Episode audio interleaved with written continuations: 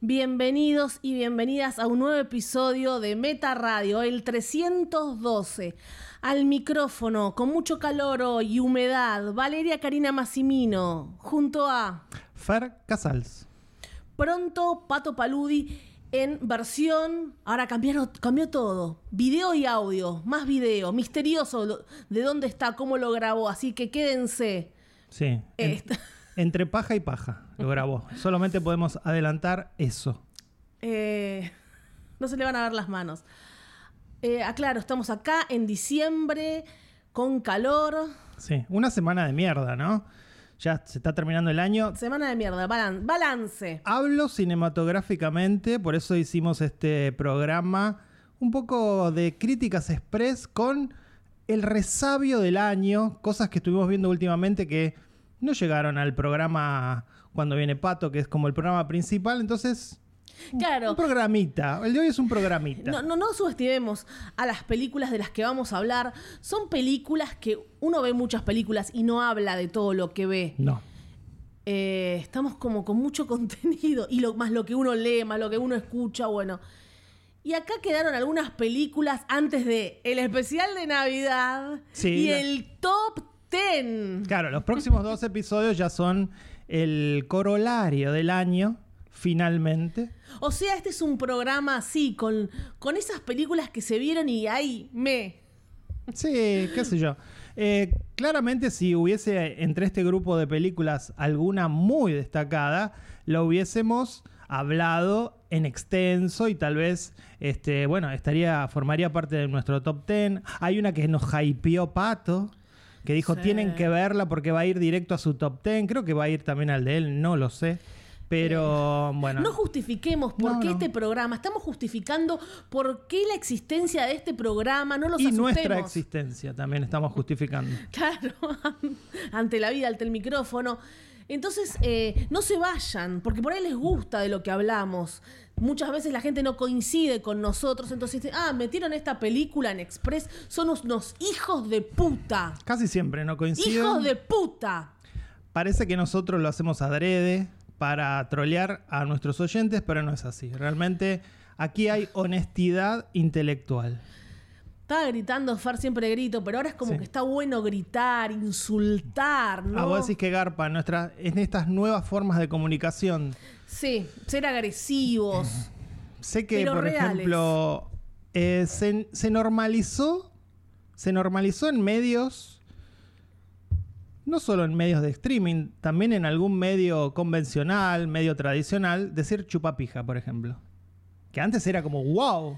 Para nuestros oyentes de Colombia, Perú, Estados Unidos, Bolivia, México, ¿es lo mismo? Y bueno, para México sería mama verga. Ok. Creo, ¿no? ¿Y en Estados Unidos? Eh, cocksucker. Así literal, se dice así. Sí, que creo que no se dice todavía en televisión ah. abierta, digamos, por ejemplo, o en radio. Eh, en Estados Unidos sabes que son muy, este, muy severos. Pero bueno, acá se, está todo un poco más laxo en cuanto ¿Dónde a dicen esas... chupapija, Farme, que me quedé pensando. Bueno, se, normalizó, digo, yo lo ah. escucho todo el tiempo, eh, no solo, bueno, yo consumo totalmente, casi completamente medios alternativos, pero... En los medios alternativos, que no, son, no sabemos cuáles son de Fer Casal, escucha mucho la palabra chupapija. Sí, entre otras. Bueno, el que está escuchando que nos agarró ahora dice, esto es un programa no sé, maleducados, pero bueno, estamos justificando por qué hablamos así. No somos así. Hay 311 episodios que se ve cómo somos y cómo evolucionamos. Involucionamos. Porque al principio éramos súper respetuosos. Bueno, ¿cómo cambió todo? ¿Cómo nos adaptamos a la nueva realidad, a la sociedad, a nuestro speech? Ahora que nos están viendo, algunos nos están viendo, estoy con una camisita. A de abajo no tengo nada, porque es lo ah. de lo que se ve de acá para acá, ¿no? A ver. Ah, efectivamente. Uno está croto, croto de acá. Y sí, a veces pasa. Así que tengo una camisita, me tuve que arreglar el cabello. Es muy loco, yo estoy erecto. O sea, es impresionante.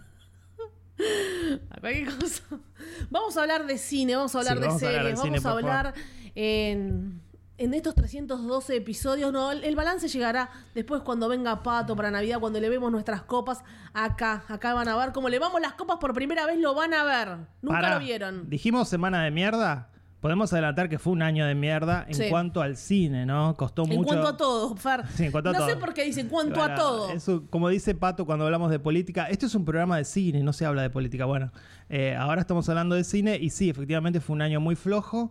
Costó hacer un top 10. Uno al finalmente dice, bueno, esta, qué sé yo, sí, me gustó. La meto. Sí, yo estoy, yo estoy más con. Tengo un top 5 sólido, entre comillas. Después las otras están bien, pero después tengo muchas que son para menciones, que no, no las quiero poner en top, son más para menciones. Veré qué ha- haremos. Eh, y también se va a publicar en revistameta.com.ar. Sí, igualmente, adelanto, por suerte, sí hay una película que yo creo que es eh, la mejor película Sí, del sí. año y que estaría número uno en cualquier año, inclusive en uno muy bueno. Sí, no, ninguno, Ah. ni Pato, ni Fer, ni yo, de verdad, créannos, no nos hablamos, nos damos cuenta cuando grabamos qué puso cada uno y bueno, después al final, ah, tenemos recoincidencias y tenemos dos, tres, cuatro, muy pocas. Sí, Bueno, cada vamos, vez a, em- menos. vamos a empezar con Sí. esta, esta, sección, es todo Critics Express. Efectivamente, Ni cosas... sé de lo que vamos a hablar, eh. Bueno, justamente estoy viendo acá eh, lo que estuvimos viendo en eh, Letterboxd, que es una buena herramienta precisamente para eso, para fijarse lo que uno estuvo viendo. Y, por ejemplo, vimos la película muy recientemente, May December, Traducción. Mayo-diciembre. Eh, mm, y es una película dirigida por Todd Haynes, como Una todo el novela. mundo sabe. Ah, Habíamos hablado en su momento de eh, Carol, Carol me encantó. a mí también. Me encantó. Mi top, estuvo en mi top.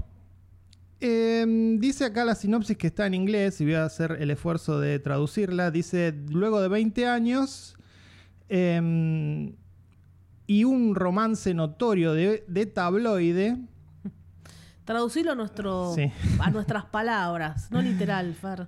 eh, bueno, una, una pareja es visitada por una actriz que va a llevar su vida a la pantalla. Bueno, la actriz en cuestión no es más ni menos que mm, Natalie Portman.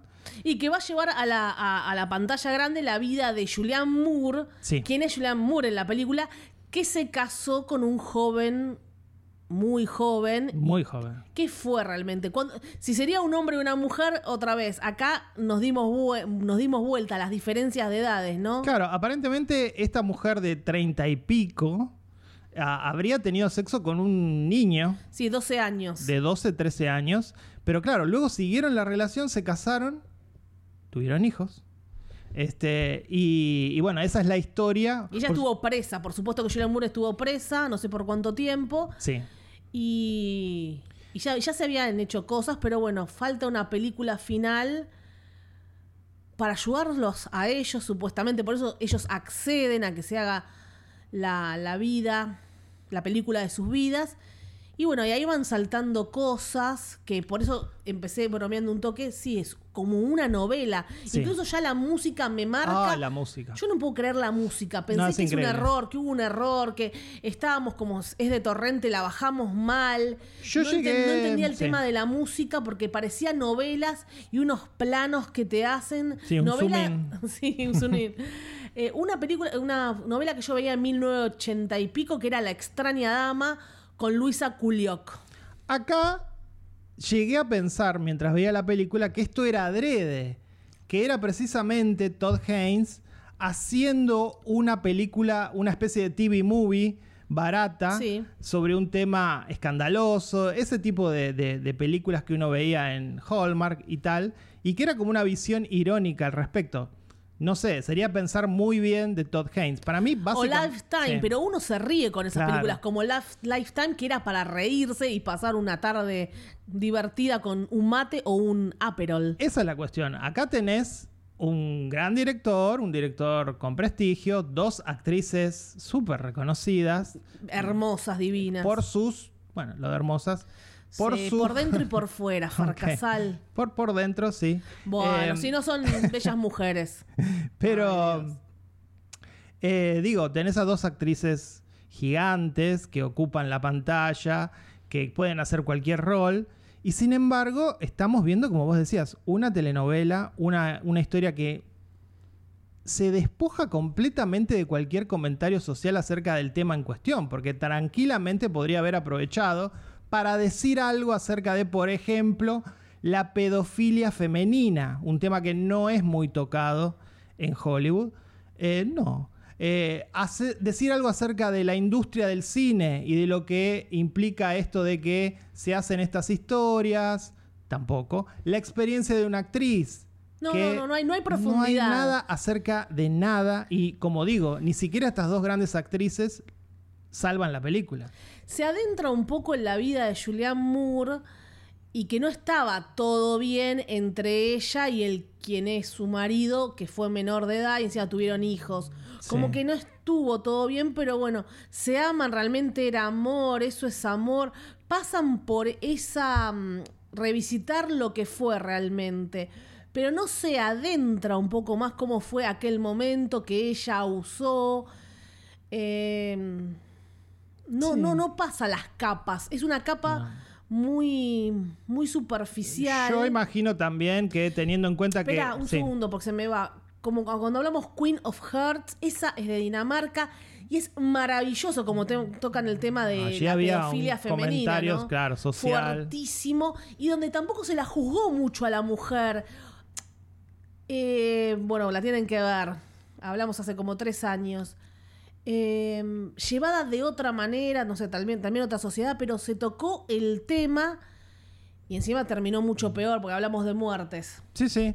Sí, aquí no, no hay crimen. Eh, yo imagino, hablando de crimen, que Haynes, siendo un director clásico, un director que claramente le gusta el cine, eh, es muy fan de Chabrol. Sí. Y yo creo que quiso hacer una película de Chabrol. Le salió un Chabrol súper barato, un, un Chabrol desabrido, deslucido, descolorido. Realmente la película no tiene color, no tiene filo, no tiene Filmada diálogo. muy fea. Sí, es, ¿Por qué es- está la fotografía es muy fea Muy comparándola fea. sobre todo con lo que fue la fotografía de Carol, Carol fue que te caías de culo. con dos grandes actrices también, Kate Blanche, eh, Mara. Sí. Y. No, acá ah, tampoco fa- eh, faltó en, en una película que claramente es desarrollo de personajes, faltaron diálogos mordaces, diálogos picantes, algo divertido, algo inteligente, algo clever. No, no hay nada de eso. Juzgando no a los personajes, que haga lo que quiera, pero decime algo. Me muestra mm, imágenes novelescas con esa música que, bueno, me sacó música. completamente. Eh, Natalie está bien, Julian Moore está bien, pero Sí, sí, eh, dijeron ¿qué No es tienen la culpa. ¿no? ¿Qué es esto? Está bien, yo lo hago. ¿Cuánto hay? ¿Cuánto es el cheque? Tampoco creo que odiaron hacer esta película, No. pero Igual tiene como... también hay un prejuicio Sí. con las actrices. Yo hago cualquier cosa por los roles, ¿viste? Es así, Sí. somos adultos. Igual digamos que eh, Natalie Portman me parece una gran actriz, también Julianne Moore, pero específicamente en el caso de Natalie Portman, está haciendo de ella. Básicamente está No haciendo es de un- así, está haciendo de una actriz, digamos, no Ah. fue no fue un desafío Es que hace para todo su tan de- carrera. hace todo tan de taquito. Sí, sí, lo hace muy bien. Ese virtuosismo que tiene esa gente, algunos que siempre los mencionamos, que dice, te hace todo de taquito. Moore ya está más grande y está muy bien. eh, cuando vos decís, hablas de las mujeres que se operan todo eso, está bien, tiene sus expresiones, pues siempre está en la mira la mujer, ¿no? Hoy por hoy tenemos que festejar que no se arruinaron la cara. Eso Hay sí. gente que se mm, tocó y le quedó súper bien y otros se las arruinan. No. Y Hollywood que sigue exigiendo. Así es. Bueno, eh, yo la califiqué acá en Letterboxd, estoy viendo con dos estrellas, es decir, dos metas. Un meta y medio. Bueno, fuiste inclusive más dura que yo. Otra película que vimos, y esta sí vino con recomendación de Pato, que la vio antes que nosotros, y dijo, Ah, véanla, No, sí, dijo, no, no, cuando la vean, ya está. se van a emocionar. Lloran, decía.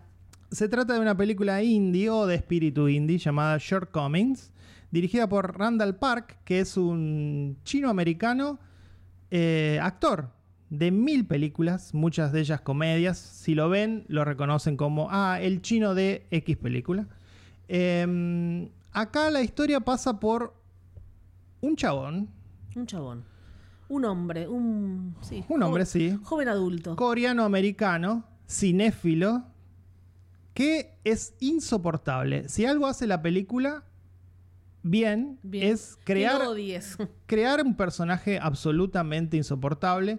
Eh, el desafío que va a tener eh, esta historia es que él está en pareja también con una coreana norteamericana. Ella se va a estudiar a New York y él se encuentra ante el desafío este de, bueno, ella está en otro lado, dónde estoy parado, pero a la vez lo vamos conociendo como una persona, como decíamos, desagradable, que se comporta mal, que está mal con el mundo. Un canchero, cómo canchero, responde, sí. soberbio. Eh, ya la bardea a ella porque se va a Nueva York. Él está en Chicago, ¿no? ¿Dónde es? Eh, bueno, no me acuerdo, otra ciudad. Eh, habla mal de Nueva York, ya dice yo quiero ir a estudiar allá. Bueno, Creo que es Berkeley, es en un. Él Ah, trabaja, él trabaja en un, en un cine, En un precisamente. cine también. Es cinéfilo, yo decía que me hacía acordar a algunos asistentes de Bafisi, ¿no? Y todos. eh, cierto esnovismo, yo, Sí, sé más, sí. yo sé más que todos, Sí, soy sí. muy canchero, eh, es como el jefe ahí, bueno, encargadito, tiene a su mando a un par de empleados y también se lo carga. Bueno, acá están todos esos comentarios con intentos de ser clever todo el tiempo, ser más de lo que es la película. Primero se burla de, de Crazy Rich Asian, se, cree, se, Sí. se burlan... eh, un poco de eso. Después que un coreano americano no, no podría salir con una rubia blanca y sería la obsesión de este de este joven. Entonces dice, voy a poner todo, todo, todo te- que poner todo al asador. Somos esta Sí. esta película es re clever y te tiro todos los temas en el asador. Eso es lo que me pareció, que es una película que es una foto del momento, es una foto del 2023, porque están todos los comentarios culturales, de corrección política, raciales, este, cinematográficos. Está, es un compendio de todos los chistes que pueden haber hoy por hoy para describir lo que es la cultura, especialmente la cultura norteamericana, que bueno, como sabemos es la cultura finalmente global. Pero eh, me parecieron que sí, ojo, los chistes funcionan y de hecho disfruté muchos de ellos. Lo que sí también me pareció es No, que... ahí cuan- de- estoy completamente en desacuerdo. Una película que es cero graciosa, Bueno. pero cero, cero, no te saca una mueca. A mí me sacó una mueca. Tampoco Una es que mueca. me descompuse y me caí No. de la silla, pero sí, este, es vos una mueca. Un emoticón así de costadito. Mm. Ahí Este- puse la cara. Pero eso, digo, cuando terminó la película dije, bueno, esta película ya quedó vieja.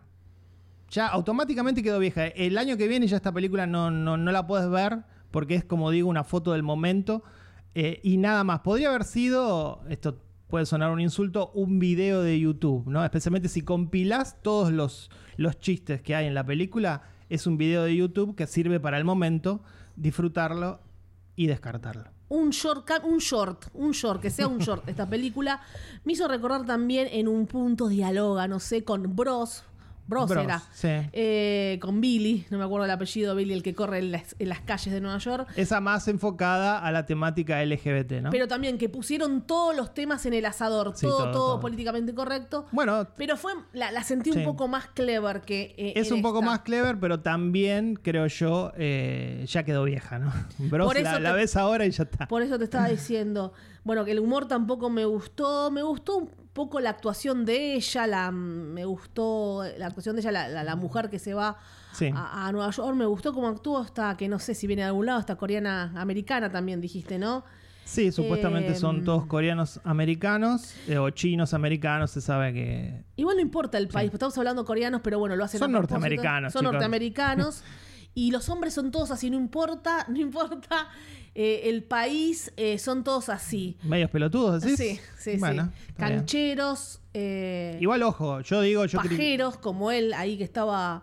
yo critico a este hombre, digo que es un, es un forro, lo plantea muy bien la película, el hecho de mostrarlo como lo que es, un pelotudo engreído que cree que sabe de cine. Todos fuimos esa persona alguna vez. Sí, no, Tal vez todavía lo seguimos siendo. Sí, pero no sé si tan soberbios. Sí, yo en mi caso sí. Bueno, agresivo, porque el, tipo, agresivo. el tipo es agresivo en Sí, un es un poco punto, agresivo, sí. Y ahí se ve cómo se rompe un poco la pareja, no solo por eso, sino porque él estaría interesado en, en- en rubias blancas, Sí. en haber menospreciado que ella quiere ir a estudiar, que le salió una beca. Eh, todo le cae mal, todo le cae mal y el, el insoportable es él, se nota, lo recontra remarca la película, Sí. no es que no. Y hace te das algo- cuenta al minuto Sí. uno. Y hace algo muy mal la película que es hacia el final busca redimirlo. Eso Sí. me remolestó porque decís, bueno, construiste este personaje, no digo que lo castigues, pero bancate la película, bancatela hasta el final, no trates de decir que tuvo una epifanía y de repente se dio cuenta que era un forro y va a cambiar. Eso no me gustó. Puede ser que suceda en la vida real, estamos viendo una película, pero de un día para el otro no sé si sucede eso. No, no, sucede, sucede en una película. Sucede en una película nada Pero bueno, más. en- entendemos que estamos viendo una película. Ya que la olvidé, yo acá tengo unas notas y nada, puse muy poco porque no sé por qué Pato pensó que nos iba a gustar, porque por ahí pensó que como había coreanos y estaba la ciudad de Nueva York ahí de fondo, pensó que nos iba Sí. a gustar. Muy de fondo igual la ciudad de Nueva York, no era, no era para tanto. Eh, sí, le, le di dos eh, metas y medio yo, Yo creo que dos o una y media. por alguna, alguna risita, nada más. Nos pueden ver en Letterbox. Después nos pasamos a Netflix, donde se estrenó la nueva película de Fernando Frías de la Parra, el mexicano de Ya no estoy aquí. Eh, Que nos encantó Nos a los tres, a Pato también, están, que estuvo en nuestro top ten. Se llama No voy a pedirle a nadie que me crea. ¿Y eh, de qué trata esta película? Bueno, trata un poco, decía yo ahí en Letterbox, que eh, es un poco las obsesiones de Fernando Sí. Frías de la Parra con especialmente la migración, ¿no? Sí, bueno, Eh, bueno, tampoco tiene tanto para que hablemos No, de él. pero, sí es- lo identifico como un director inequívocamente mexicano, en el sentido de que trae la cultura de México como muy pocos, especialmente porque hay muchos directores mexicanos que quieren llegar a Hollywood y hacen películas de Hollywood que de mexicano no tienen nada. Sí, sí. Él conserva todavía, Por ahora. todavía eso. Después no se Este, convierta en Iñarritu, que está infumable Iñarritu, ¿eh? En este caso se trata de una historia de un muchacho que antes de irse a estudiar a Barcelona, bueno, tiene un problema con algunos criminales en México que terminan amenazando su vida, amenazando a un primo, matando al primo este, en el primer acto de la película. Él además está haciendo una tesis sobre el humor. Allí es donde Sí. la película empieza a perderse, creo yo, porque... Es- eh, se mezcla un Sí. poco. Se mezcla todo el tema del humor, eh, que está bien lo que trata de hacer. Es, es que súper creativo, porque eso sí tengo que decir Sí. que es creativo y original, pero como que mezcla un poco en el medio. Encima, encima está ahí Minujín, me descolocó un poco Minujín, después lo acepté y dije, está, bien, está actuando bien acá Minujín, está acá bi- bien dirigido, ¿no? Bueno, lo que decimos siempre, eh, acá en Argentina hay un problema de marcación de actores. Sí, muy fuerte. eh, muy fuerte porque uno ve a algunos actores que en películas argentinas dan pena, como en el caso de- como es el caso de Minujín, y aquí está muy bien porque me parece que está marcado muy bien. Eso sí, se permite Frías de la Parra componer un personaje argentino que es más forro que el, que el coreano que estábamos hablando recién. Sí, es sí. impresionante. Es garca, es pajero, todo. es, es todo, como todo hombre. com- y como todo argentino. Sí. Este, Lo vio, lo, lo vio, nos lo vio. Yo no sé cuánto, cuánto tiempo estuvo Fernando Frías de la Parra Tiene amigos. en Argentina, o, o tal vez tiene amigos, pero nos retrató de manera perfecta porque ese, ese personaje yo lo conozco, hasta tal vez como con el coreano me identifico Fuiste. con alguno de- Fer fue coreano, fue mexicano, fue hombre por sobre todo. con alguna de esas actitudes, ¿no? Tengo a Fernando Frías en mi celular. Le tengo que mandar un Ah. mensaje. Debe tener su mismo celular porque le íbamos a hacer una nota antes del COVID. Ay, los recuerdos, Fer Casals. Y Nos íbamos a encontrar en Nueva York para hacerle una nota, hablar sobre Ya no estoy aquí. Nos íbamos a encontrar en Tribeca. Y él me llama y me dice: Mi vuelo, me voy a Los Ángeles, me voy. eh, Nosotros estamos varados. No salió nada, así que bueno, no sé si se acordará de, de esa nota que no se hizo, yo sí me acuerdo, porque bueno, cuando lo vimos dijimos, me parece que acá hay otra cabeza, ¿qué va a pasar con este mexicano? Hay que seguirle la carrera. Sí. A mí sí me pareció, mm, por eso dijimos, críticas express. No, no es chota esta película, yo la recomiendo. Hay una parte en el medio que se cae un poquitito, pero después Sí. levanta. Obviamente, ya no estoy aquí allá arriba, no sé cómo la va a superar. A mí Pero me parece pareció que- clever la idea, aunque en el medio hay una cosita que no sé si la pudo cerrar bien. Para mí le termina jugando en contra el dinero de Netflix, para decirlo de alguna manera. este, El dinero de Y Netflix. sí, porque me parece que la comodidad para hacer una película de esta escala, que claramente es mucho mayor que, por ejemplo, la de Yo no estoy aquí, eh, me parece que le termina jugando en contra. Me parece que tendría que volver un poco a las historias más pequeñas. eh, y menos... Tampoco era una historia mm, tan grande esta. Por eso, pero es, pero es bastante ambiciosa, al menos en concepto, al menos en narrativa y también en escala, en el hecho de que, bueno, está filmada en dos países, por ejemplo. Bueno, acá eh, el- lo que hace Minujín es que está analizando el humor machista. Hay algunos diálogos muy interesantes de cómo se analiza este humor machista. Minujín no, el protagonista. El protagonista, bueno, que es obvio. No me acuerdo. ¿Te acordás cómo se llama el, el- el No, hombre? bueno, pero no confundamos. El mexicano, ¿no? Básicamente. No me acuerdo del nombre. Minujín, el que la ve Minujín, cómo los analiza y la respuesta que le dan unas mujeres. Porque si lo analizó más o menos bien, pensás, pero la devolución que les dan las mujeres le cierran el culo. Entonces está muy bien la mirada de Frías, hombre, viendo las dos cabezas y poniéndose del lado de las mujeres. No adrede, yo ahí le creí. Ahí le creí, porque son mexicanos machistas, como siempre hablamos. Sí. Pero como hablamos con nuestros amigos de la logia de los 24 fotogramas. Yo también vi una crítica, digamos sutil, acerca de la imposición del feminismo y de cómo hoy no se puede Sí, decir nada sí. sin que sea interpretado como machista. Y sí, Eso está- también está, ¿eh? Es que uno se pudrió toda la vida. Sí, sí. toda la vida. Entonces, bueno, lo lamento. Si toda la si todo estaba naturalizado, ahora, bueno, va, va a ser confuso. Hay cosas que van a ser confusas, lo lamento. Sí. No van a saber qué hacer los hombres. Me acerco, no me acerco, voy, digo esto, no lo van a saber. Y una mujer también no sabe a veces algunas cosas, porque entre mujeres también a veces somos machistas sin darse cuenta, se juzga, entonces está todo ahí en el límite, todo en el límite por todo lo que se vivió durante años que todo fue estuvo mal. Sí. ¿Cómo era esa película que amé? No soy un hombre fácil. No soy la francesa. Sí, me encantó. Bueno, también la puse en mi top 10. Bueno, yo le di tres estrellas en Letterboxd. Esto es buena. Esto es tres metas. También, tres metas. Tres, Minujín. Bien. Y vamos cayendo cada vez eh, en, en un pozo peor. Oh. Eh, vamos, vamos llegando al fondo. En este caso, ¿En la última viene Pato o no? Pato va a llegar en cualquier momento, pero Tranquilos, antes... esperen a Pato desnudo. Desnudo, sí. Y no, no estamos bromeando. Em, estamos hablando de la película The Exorcist Believer. Esta es una especie de eh, continuación al exorcista original. En este caso, Espera. sí, Traducción. el exorcista creyente. Em, en este caso, el director es David Gordon Green, el mismo que re- revia- reva- resucitó. Caga solo de- de risa, No, digamos, resucitó a Halloween. Resucitó. Y le hicieron un exorcismo. Sí. eh, para alguna gente resucitó. Yo no sé. la- para mí la saga termina siendo bastante floja. Estas tres películas que hizo. Supuestamente va a ser tres películas también de El Exorcista. Aquí hay.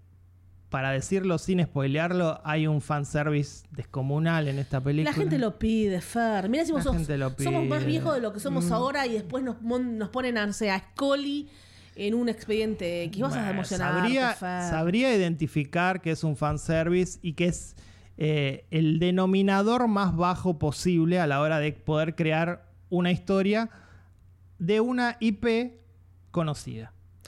Bueno, no sé. Em, yo por ahí, yo por ahí, si soy la directora, yo te la pongo a Scully. Está bien, sí, sí. Este, digo, uno debería en ese caso manejar sus emociones No las podemos manejar. y dar. eh, es una recomendación que hago para cualquier aspecto de la vida, no solo para el cine, ¿no? Poder manejar las emociones. Eh, Fer dando consejos como Alejandro Jodorowsky. Gracias por existir. Menos mal que no dijiste María Domínguez. No, es Claudio María Domínguez. Claudio María La gente está googleando, como decía Massa. ¿Se acuerdan de Massa?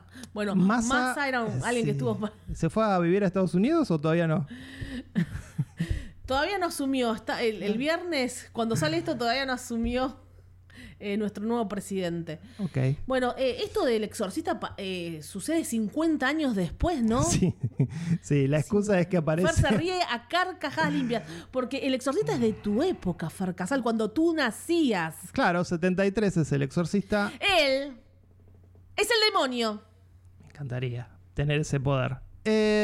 No, lo que pasa acá es que sí, efectivamente uno, no, uno es un poco inocente al pedirle que una película que es una continuación de una saga, de una historia tan conocida, no abreve precisamente en la iconografía de esa película famosa. Bueno, acá no solo se abreva en la iconografía, directamente se copian los aspectos principales, el todo lo que conocemos, el vómito, el doy vuelta a la cabeza, la piba parece Linda Blair.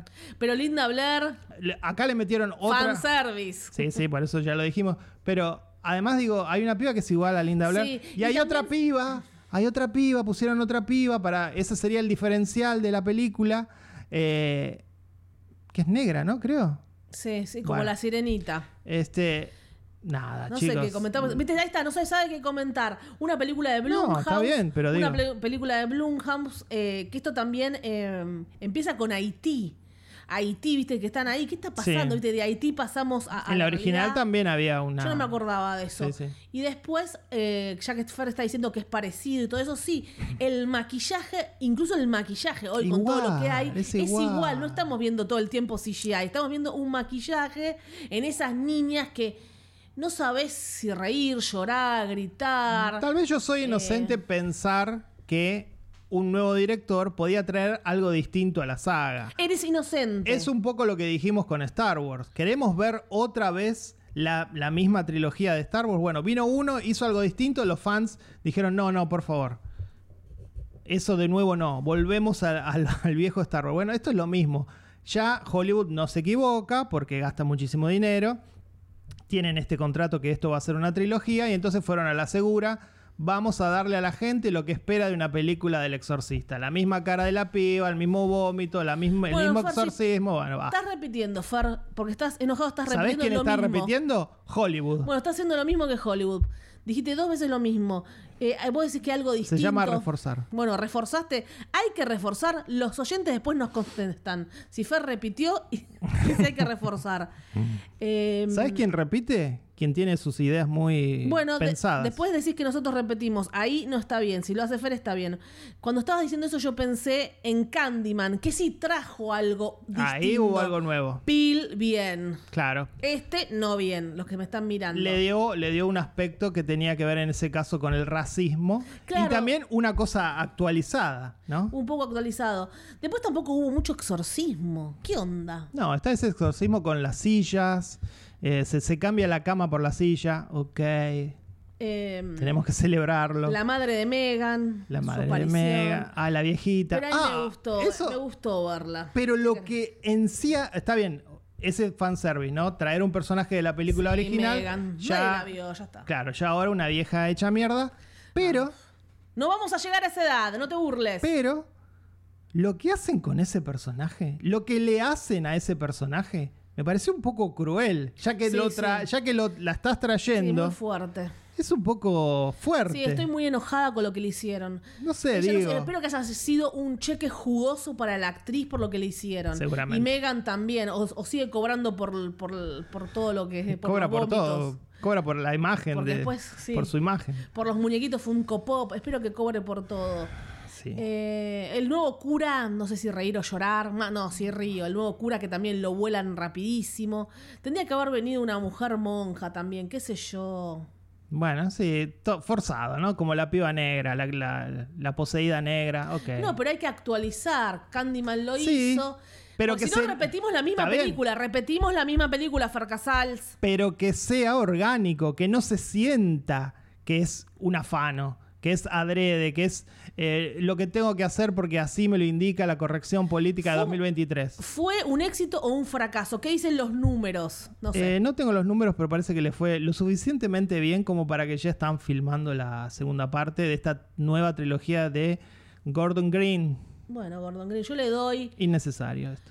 Le doy dos crucifijos. Yo le di eh, dos, dos estrellas y media, es decir, dos metas y medio. Y por último, una película interesante, al menos en concepto. Eh, esta la van a tener que buscar. Se trata de la película Monodrome. Eh, ¿Por qué es interesante? Mira, es, interesante porque sabes que es la palabra prohibida interesante, ya sabes. Bueno, pero te digo algo muy interesante. Como la revista. La sinopsis. Se sigue haciendo la revista muy interesante. Yo la amaba como conocer y saber. Creo que como web existe. Em, acá la sinopsis en inglés, en Letterboxd, dice la palabra libertarian. Porque bueno, ¿de qué se trata esta película? Una película con Javier Milei. no. Eh, esta película tiene como premisa este actor que no me acuerdo el, el nombre. El de Red Social. Sí. Es el protagonista. Jesse. Eh, Hayes. No, bueno, no sé. ahora, ahora lo busco. Eh, ¿Por qué es interesante, como decíamos, tres veces la palabra interesante? Porque hay un conductor de Uber que entra en un mundo, en una especie de red de personas libertarias, libertarias, según dice esta, esta sinopsis norteamericana, que en realidad es una, es una especie de cofradía de hombres en contra de todo el, el nuevo poder femenino, la nueva, el nuevo empoderamiento femenino. Y esto se manifiesta de diferentes maneras. Bueno, una es la violencia, eh, otro es que se protegen entre sí, hay una ideología detrás, a mí eh, automáticamente me hizo acordar al Club de la Pelea, porque falta que se agarren a piñas. De hecho, hay una especie de iniciación donde. Bueno, sí, es como una secta. Como en la universidad, ¿cómo se llama cuando.? Mm, en la fraternidad. La fraternidad. Sí. Bueno, pasa eso.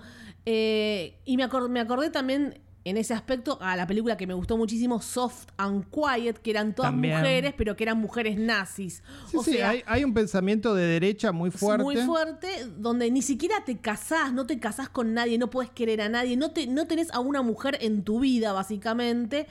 Es camaradería masculina, no se necesita estar con otras mujeres, tampoco odiarlas, ¿no? No. Eh, pero este, este protagonista está pasado a revoluciones con muchos problemas internos. Jesse Eisenberg era, el, actor. Eisenberg, un apellido bastante común.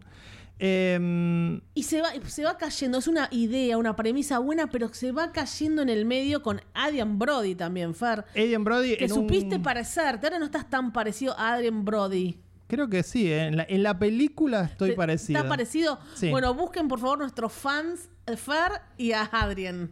Sí, estoy parecido. Eh, no, sí, me parece que es un personaje muy interesante. La película a medida que avanza se pone un poco ridícula. Sí. Em, y también va perdiendo un poco esa seriedad o esa, esa gravedad que mostraba al principio se puede ser divertido y no perder el comentario social. De nuevo cito al Club de la Pelea, una película que directamente hablaba sobre la fragilidad masculina, sí de una manera no solo visualmente explosiva, sino en los diálogos, porque bueno, estaba basado en el libro de Palanik que explota en diálogos increíbles que la película toma directamente. El guionista directamente copia los diálogos de. ¿Moviste el, micrófono, sí, copia los diálogos del libro, porque no, se va a perder eh, esos, esas, esas frases en este caso no. Y también se ve cuando estabas hablando de la fragilidad, todo el mundo masculino, se ven gimnasios, se ven cuerpos desnudos, un racismo un poco light,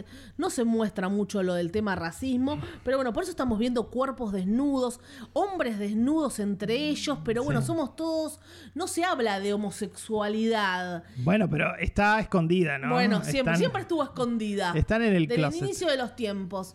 Entonces, entonces estás en ese grupo y ¿qué sos? Nada. Es un grupo con que son amigos, que tocan la guitarra, que hacen un asado acá en Argentina. que quieren tranquilidad, que dicen saquemos la ira. Entonces está buena la premisa, pero hay errores para mí en el medio que la hacen un poco torpe o decís, me cago de risa en esta parte, ¿qué onda? Pero justamente en cuanto a, lo que es la, fragilidad masculina, yo reflexiono. Fer, reflexiona. Qué duro que, somos los hombres con respecto a eso, no todos, pero eh, la mayoría, em, con respecto a poder liberar ese costado femenino sin ser juzgado por otro hombre, y cómo las mujeres, en ese caso, en, en el mismo caso, especialmente a temprana edad, se sienten mucho más liberadas, las mujeres se besan entre ellos, aunque sean cisgénero, eh, y lo viven como, viven esa bisexualidad, entre comillas, mucho más libres que los hombres que siempre tienen esta cuestión de, o directamente la represión de ser gay, o el miedo a que se piense que soy gay, ¿no? Entonces me parece eh, Sí. como todavía no se avanza Y si en no ese sos aspecto. gay, no sos gay, no puedes decir, ser amoroso con un, un amigo.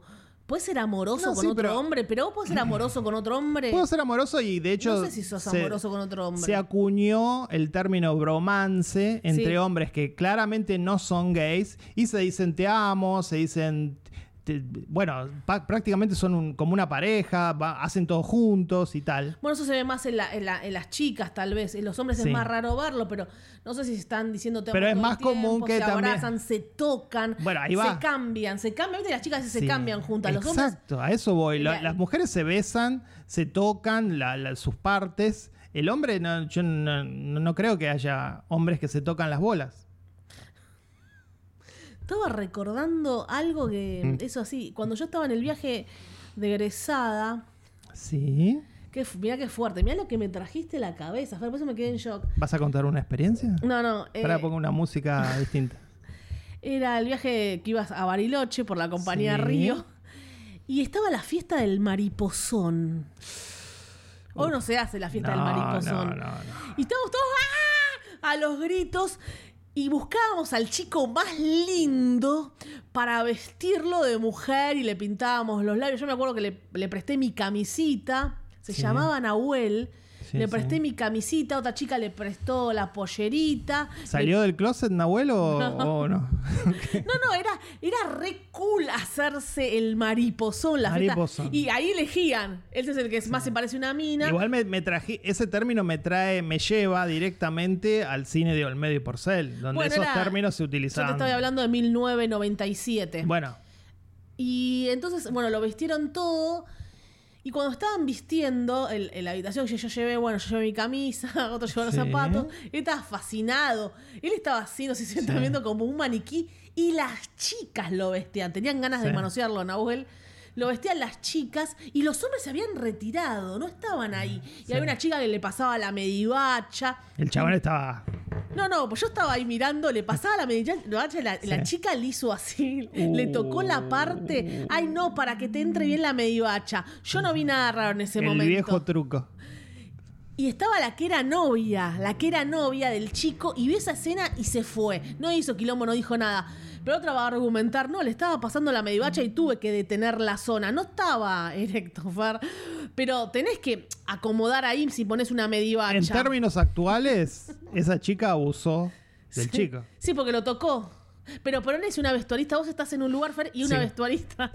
Ya te vas a cagar de risa. Ya no es serio. Una vestuarista te está pasando la medivacha y te asiste. Todo tu relato. No, no, no. Todo tu relato yo no dejé de pensar una sola cosa, que es cómo hizo el pibe para no erectarse. No se erecto. Eso es lo único que pensaba. Ah, o sea, me estaba rodeado de chicas que me estaban vistiendo de mujer. ya está, e- ese es un sueño. Bueno, ¿vos qué haces? La, la vestuarista hace así. Se- ¿Te sentís abusado? No me siento abusado. Ve, te cagas de Me risa. siento muy feliz. Bueno, entonces están así, le ponen la camisita, la, la novia se va.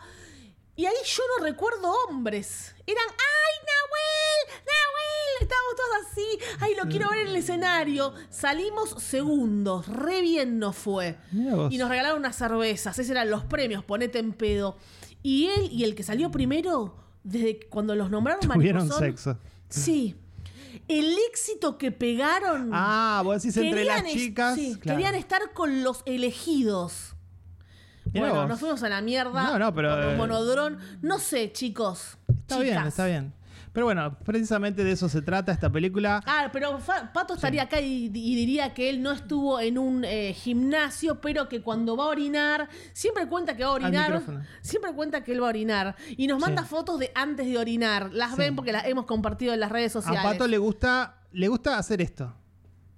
Mirar al costado del que está orinando para chequear tamaños. o Tenemos bueno. algunos conocidos en común y dijo, tal viene muy bien. Dotado. Sí, porque la tenía muerta. Claro. Ah, estaba hablando de cualquier cosa. Está bien. Bueno, Pato dijo, Sí. habló, no quiero decir, porque por ahí nos está escuchando Claro. esa persona que es de Avellaneda. Y dijo que venía muy, muy bien. Y después hizo un comentario Claro. machista que dijo, por eso la novia sigue con él. Pajerísimo. Claro, claro. Claro, ¿Sabes eh, quién es Nofer? lo sé, lo sé. Pero efectivamente, eh, sí. Eh, el no, no, el comentario era que, claro, si fuera de la acción medía eso, imagínate En la acción. en la acción. Igualmente, se sabe que, bueno, no importa, pero a veces el tamaño. Eh, hay- no, no, hay, lo sé por, porque eh, Te lo contaron. he visto mucha pornografía. Ah, bueno. Eh, a veces el tamaño es el mismo. Muerta que dura. A veces. Bueno, a veces. Y hay una chica, Carmen, Sí. la puedo mencionar, que mm, contaba, estos sí, estaban todos juntos, que pasaba, que se estaban bañando. eh, ¿Quiénes? Todos, todos hombres estaban bañando y Ah. estaban así, no, no puede ser, no puede ser, ¿cómo la El tiene? aplauso, bien. Sí, no, no. ¿cómo la tiene Matías? No puede ser, no puede ser, no puede ser. No, déjense de joder, chicos, basta. Ya el otro, déjense de joder. Te pagamos, por favor, la queremos ver gigante. Claro. Te pagamos. te lo- No, chicos, déjense de joder, por favor. Ponétela Ponete la que. strong. Ah, sí, sí, sí, Terrible, claro, claro, se- Se, terrible. entendió. Y Pero lo bueno. hizo, lo hizo por un, por un no, billetín. chicos, no, por favor. Fue, le, le juntaron entre todos, lo hizo y estaban así. No, sos un capo, un capo. Lo abrazaron, se llevó la plata y dijo, basta, chicos, no me jodan más, se los pido, por favor. Pero por favor cuenten esto a todas sus amigas. No, no, no quería. Ah, Estaba no, avergonzado, avergonzado, avergonzado. Así que pasan estas cosas. Sí, Hombres obvio. desesperados viendo, eh, necesito verlo. Yo no sé si necesito ver las tetas de otra mujer desesperadamente, a ver qué tan grandes son. No necesito, no sé, yo cuando hacía masajes a mujeres, todo el tiempo se me ponían en tetas y me decían, mira, me puse tetas. Tocá, tocá, tocá. Ah, no se siente. Y yo no, nada, nada. Bueno, pero para, para aclararle a la gente algo que la- seguramente nuestros oyentes no saben, es que Vale es muy No, no. cisgénero. O sea, No que no, no, tenés ni siquiera curiosidad por el sexo Hoy propio. no estoy. mm, Hoy ni nunca. Bueno. No, está bien, te digo. Eh, y las chicas tenían plena confianza cuando te están haciendo masajes. Yo creo, yo creo, para mí un poco lo reprimís. Pero yo Como dice creo, Francisco Bendomir, le mandamos un saludo que dice que todos reprimen, todos Claro. gay, básicamente. yo Sí. creo que hay una gran prueba que todos debemos hacer. Yo la hice y di- dio positivo la prueba. Y es que hay momentos, hay situaciones en las que el sexo propio calienta. Es decir, Bueno. erotiza. A mí me erotiza un hombre lindo. No cualquiera, pero un hombre lindo o un hombre en paños menores. El trasero de un hombre, tal vez la entrepierna de un hombre. Me erotiza. Después Es otro tema. veo cómo lo canalizo, ese erotismo generado. Bueno, lo explicó muy bien el, el chico de la logia de los 24 fotogramas. Eh, que sentía, wow, pará, ¿qué, qué, qué estoy viendo que me está gustando? Y es un Claro, hombre. claro. Y se entendió, es súper normal. eh, hay que. Nada. Pato se estaría matando. Bueno, acá estos hombres hablan aparte de celibato. Sí, sí, eh, una de las pruebas que tienen es precisamente eso, que dejan de tener sexo, ¿Les hablan muy, mal, hablan muy mal de las Mm. mujeres, son libertarios, Son en ese sentido tan Tienen amplio, sexo con la hermana, ja. en ese sentido tan amplio que tienen los norteamericanos de lo que es eh, lo- las, las ideas de la libertad. Bueno, está buenísimo todo lo que dijimos, todo lo que se generó, pero la película no logra estar tan buena, aunque No. generó un montón de estas cosas de recuerdos y de situaciones así que, que- que nos genera. Me interesó, eh, sí, pero eh, me parece que también es una película donde necesita, que también tenía el Club de la Pelea, un final impactante que no tiene. No tiene. Son Así dos que, metas sí, para mí. Dos metas para Mono. No, Manodrom. Dos metas y medio, porque bueno, mira todos los que nos hizo hablar. sí, sí. Al menos es verdad. el género eso. Podría haber sido mucho mejor.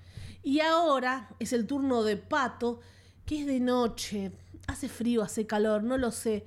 Pero vamos a hablar mirando a la cámara de corazón a corazón. Hola cinéfiles, aquí Pato, desde, desde casa, desde mi habitación. Em, bueno, ahora todo tiene que ser en video, así que ustedes quieren ver esto, los que están escuchando por Spotify, así que decidí hacerlo de esta manera.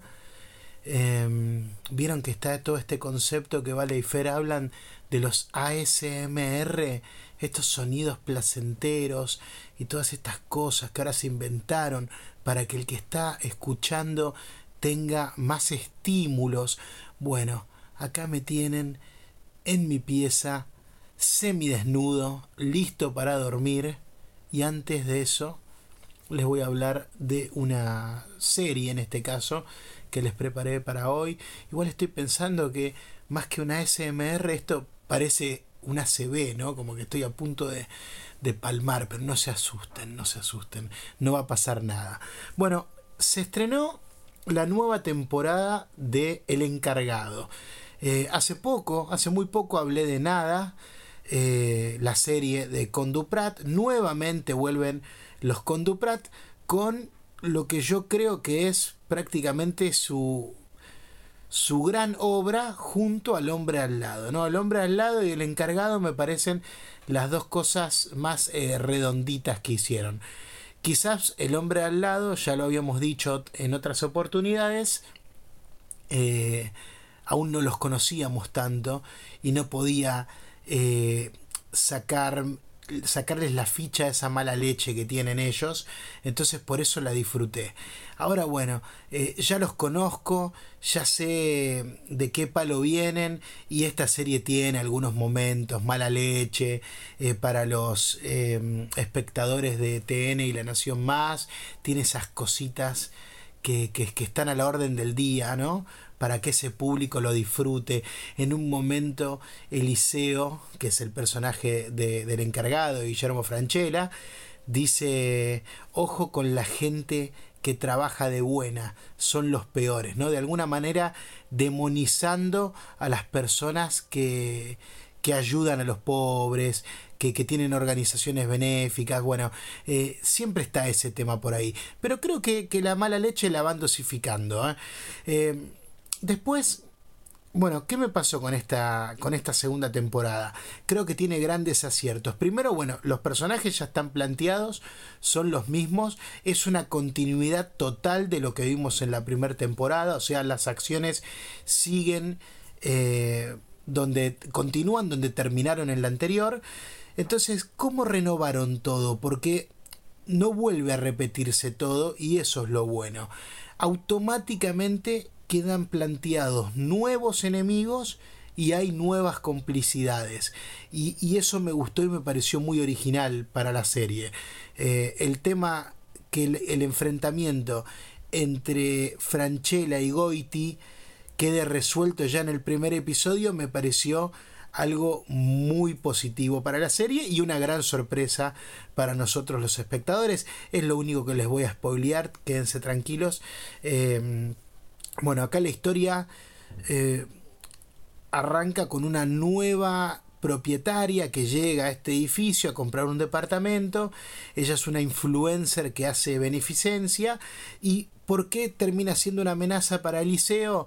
Porque ella llega con las intenciones de formar un consejo de propietarios y quiere meterse a revisar las cuentas del edificio, ¿no? Ella empieza a notar que hay mucho sobreprecio en muchas cosas que, se facturan para el edificio y bueno, nosotros que, ya vimos la primera temporada sabemos que, que Eliseo está metido en todos esos chanchullos, ¿no? De, cobrar sobreprecios, de quedarse con coimas y bueno, aparentemente el, personaje de, de Goiti, Zambrano, también estaba en la misma, con, el tema de, la presidencia del consorcio. Entonces, por eso, en esta segunda temporada, ellos dos van a estar unidos contra esta mujer.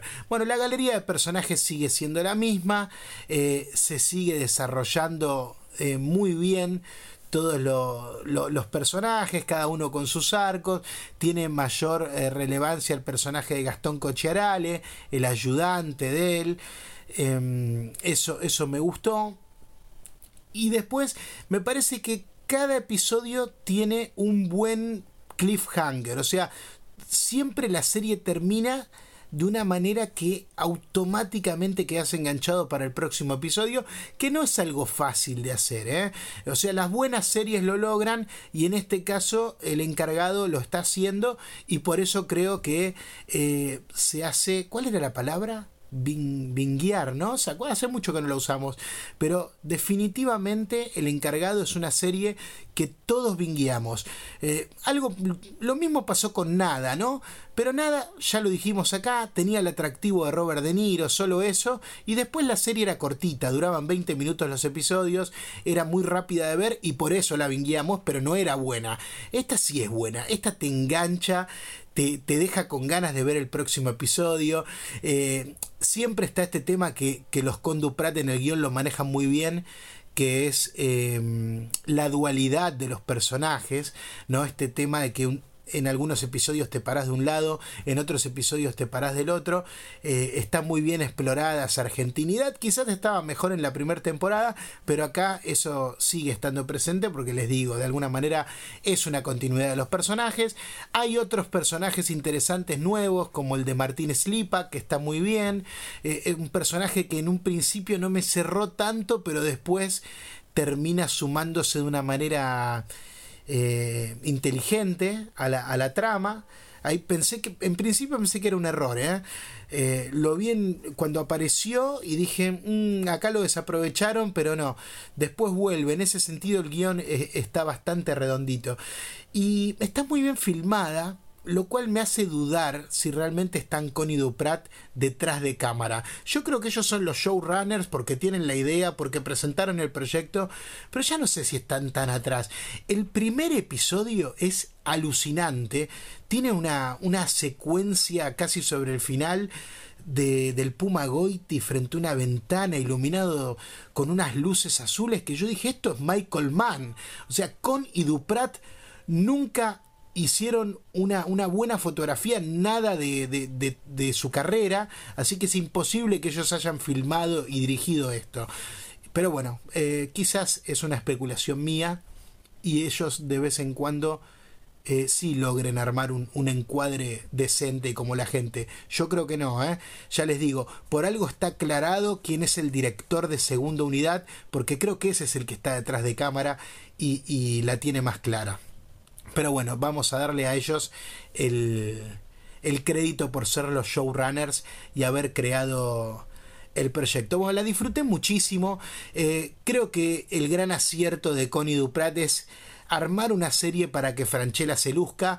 Franchella tiene la oscuridad del de, de sus personajes más serios como eh, el clan, como lo que hizo en el clan, eh, por momentos te, te asustas, un personaje realmente perturbador, y por otros, bueno, maneja muy bien toda esta ironía, el sarcasmo y toda esta cosa pícara de, de, sus mejores papeles cómicos que, que, bueno, la gente sabemos que ama, y, y hay muchos guiños para para ellos, incluso un final que ya estuve viendo que lo están recortando en redes, bueno, una, una lástima que se spoilee, yo acá no lo voy a decir, pero el final de la serie es buenísimo, así que la serie me gustó mucho, me encantó, eh, me hubiese gustado que quede más abierta porque ya está confirmada una tercera temporada que se está filmando, pero bueno, esta segunda tiene un cierre, ¿no? Que eso también es algo muy eh, condescendiente con, con el público menos exigente que quiere que todo cierre, que todo quede cerradito. Bueno, no se asusten, esta segunda temporada tiene un arco, tiene un, un principio, un desarrollo y un final. Y bueno, después inventarán alguna otra cosa para la tercera temporada que como ya les digo se está filmando. Me gustó mucho, es muy buena y bueno, vamos a ver qué dicen los clevers. De, de, Meta Radio. Vamos, volvemos al estudio. Ellos están vestidos, no están en esta situación tan íntima como yo. No creo que se animen, no tienen los huevos, los ovarios para hacerlo. Yo sí. El próximo episodio lo hago en pelotas. Hasta la próxima, chickens. A ver, vamos a apagar esta luz. Ahí está. Y ahora apagamos la cámara. Bueno, genial, Pato. Yo también vi el encargado. Fer solamente viste un episodio, se negó a verla, se negó, ya está. no, lamentablemente vi dos episodios. El segundo fue tan malo que dije abandono. No, yo seguí, pero te hice ver el final, los últimos cinco minutos, Sí, porque eh. Franchella mira a la cámara, rompe la cuarta pared. A mí ya mm, lo que me pasa con, con esta dupla, pues yo no digo que los quiero, pero cuando los conocí en Argentores, que yo me estaba formando como guionista, me gustó mucho escucharlo hablar. Habían hecho en ese momento El hombre de al lado y a mí me había fascinado, me sigue gustando El hombre de al lado. Siento que somos así, la sociedad, no solo Argentina. Eh, entonces me había fascinado. Venían años que no me gustaba una película argentina, años, décadas. Y me volvió a gustar el cine argentino. Bueno, por esa película empecé a ver otra vez más cine argentino. Acá lo que hace es eso. Acá, bueno, sigue con esos comentarios. Ya sabemos la ideología, con esos comentarios. Tampoco es marea alta. ¡Villeros! Eh, sigue con esa, esos palos constantes a la sociedad, a los que hacen los argentinos, los ricos, los pobres. Siempre como desde un pedestal.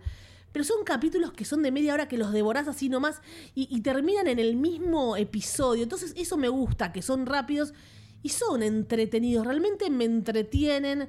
Es como una serie de otra época, que eran así rápidas, sí, un poco novela.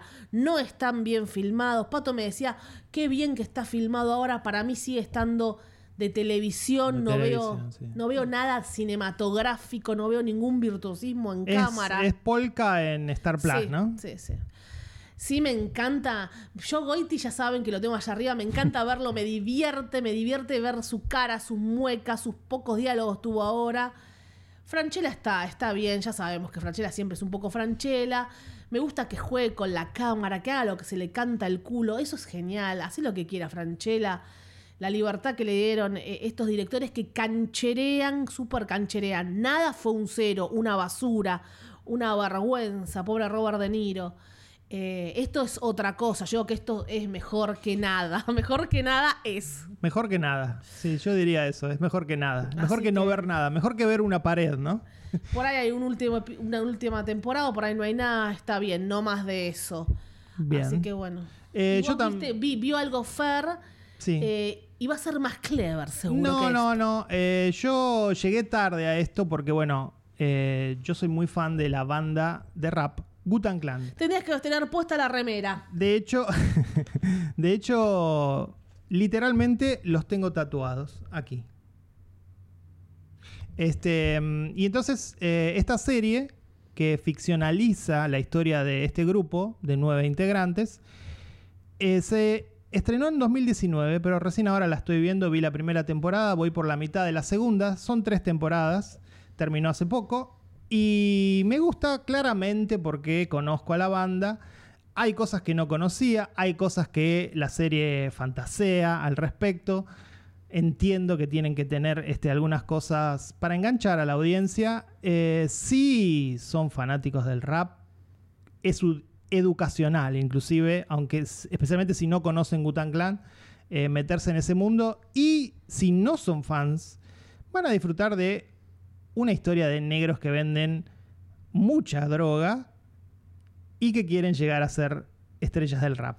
No, seguro está muy buena. Yo no, no Sí. la empecé a ver. Y bueno, al- Se puede disfrutar, más allá de que no seas, como estás diciendo, Claro. que, que- y por ahí te gusta el rap, no digo que lo odies, pero por ahí no, no saber tanto de ese mundo. No, pero me parece que es amena en cuanto a quien no sea fan del rap. Es decir, si no sos fan del rap, podés disfrutar de la serie de Gutan Clan que se llama Gutan An American Saga. Eh, la encuentran en Star Plus también. Y a diferencia de eh, El Encargado 2, está filmada a todo culo. Es espectacular. Va por la tercera temporada. ¿Y termina Ah, ahí? Sí, terminó. Terminó en la tercera temporada hace poco, 2023. Eh, nada, está, está ¿Qué muy habían bueno. dado de Butan Clan con en Tribeca? El documental, habían dado. Ah, ese eh, que vimos. hay un documental en cuatro partes eh, sobre el- también la historia de Gutan Clan. Muy bueno, estuve en el En 2019. Tribeca, claro, dieron la primera parte. En el teatro mítico Apolo en Harlem. Fue súper Sí. emotivo. Estuvimos allí, increíble, Fer. Y estuvieron cinco de los nueve integrantes de Gutan Clan. Si No querés, nos hago el, pudimos- si querés hago el ejercicio de nombrarlos.